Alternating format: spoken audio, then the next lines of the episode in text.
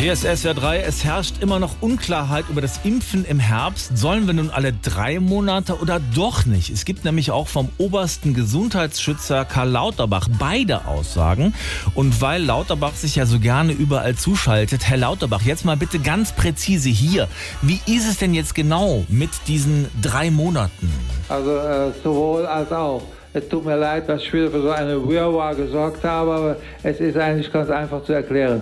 Drei Monate deswegen, weil also zum Beispiel eine schwangere Frau oder Mann geht ja inzwischen auch, also wenn diese Drillinge bekommt, äh, dann ist ja die Tragezeit pro Kind also eigentlich nur noch bei drei Monaten, äh, weil man muss ja von neun Monaten durch drei aufteilen. Und weil also auch, auch die Schwangeren wir besonders schützen wollen. Und wenn man das dann mit vier multipliziert, äh, weil ich bin ja auch schon viermal geimpft, dann wären wir schon bei zwölf zwölf.